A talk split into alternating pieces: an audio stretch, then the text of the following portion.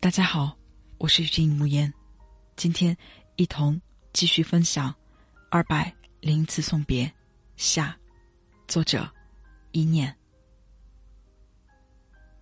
三，二零一九年十二月三十一日，我们准备了一堆小丑符和道具，在病房办了一场热闹的庆元旦活动。平时老和妻子吵架的叔叔，在大家的一阵起哄下，破天荒的。拥抱了妻子，还在妻子脸上亲了一口。妻子激动的红了脸，不停抱怨道：“前四十年干嘛去了？早点这样不就好了？”妻子一边念叨着身安晚期、体重只剩九十斤的丈夫，一边给他戴上了自己织的小红帽。我们又来到了一位身患胰腺癌的九十一岁爷爷的病床旁，拿着小话筒采访他有什么新年心愿。爷爷戴着氧气面罩，缓缓的坐起身，说：“我小时候家里穷，上学没花过家里一分钱，全靠国家培养。现在我只有一个心愿，希望走了之后把遗体捐献给国家。”一旁的老伴儿点头说：“遗体捐赠，把他也算进去。”元旦假期一结束，我就去相关机构为两位老人办手续。领材料的时候，我心里一颤，也为自己领了一份。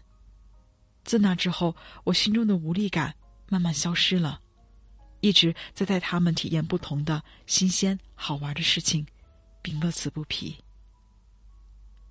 春天，我会去附近的花市买回一大束鲜花，带老人晒太阳、编花环。医院领养了一只小狗，下午三点，我就带着输完液的老人和小狗玩，为以前唱苏州评弹的奶奶涂上口红，和场外志愿者连上视频，走到他心心念念的苏州河，那是他第一次约会的地方。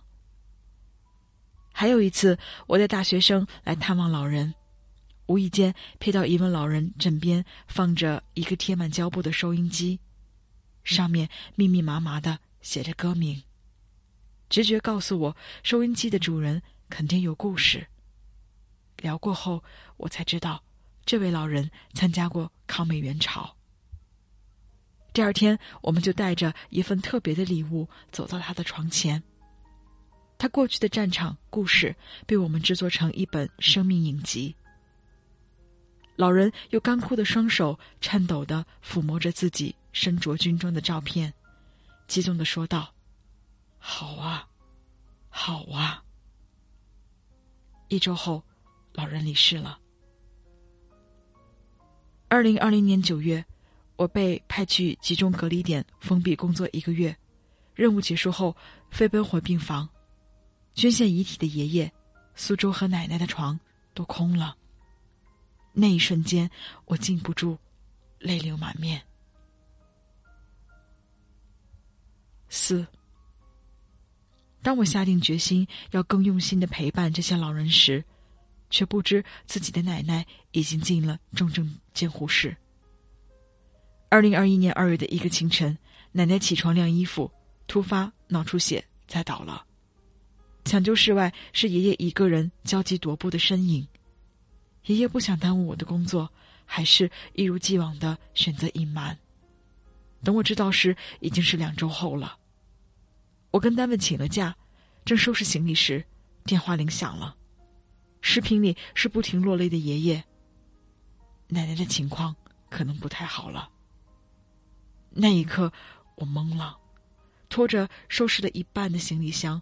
就往机场奔，焦灼的心早已提到了嗓子眼儿。飞机逐渐升空，胡乱飘荡的意识飞回过往。我七岁那年，父亲患肝炎去世，母亲改嫁，爷爷奶奶身旁只剩一个患有癫痫的小儿子。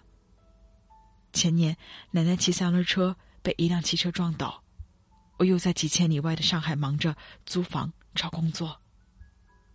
这些年来，我好像在他们需要我的时候都因故缺席。我暗暗下定决心要好好弥补。只是，奶奶终究没能等到我回去尽孝。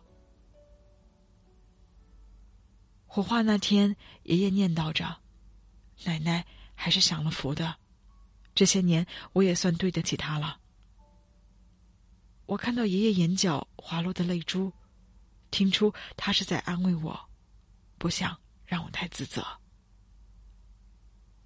我陪伴了那么多人走到生命的最后，却唯独错过了亲人的临终时刻。我不知道要过多久才能原谅自己。在所有人的反对声中，我回到医院，辞掉有编制的工作，放下了所有荣誉，整理工作材料时。我发现上一位离去的病人，正好是我陪伴的第二百位。五，也许是因为做了临终关怀的工作，我才更加深知生命的意义。我不能再让年近八十岁的爷爷为患有癫痫的叔叔做饭穿衣。一个月后，爷爷被查出患有高血压、轻微脑梗，住了院。我在一旁照顾时，熟悉的病房环境又让我想起曾经陪伴过的那些老人，他们的笑脸、掌心的温度，我们一起录的视频，都历历在目。我突然冒出一个新的想法：为何不将那些一直温暖着我的故事写下来，去照亮更多人的内心呢？于是，在安宁病房几千公里外的家乡。我开始写下那一个个鲜活的故事。他们对疼痛的忍耐和生之意志，面对死亡难以言说的恐惧，来不及表达的爱和离别。我想，每一个动人的故事里，都藏着他们给予世界的最后的善意，承载着他们真实走过的人生。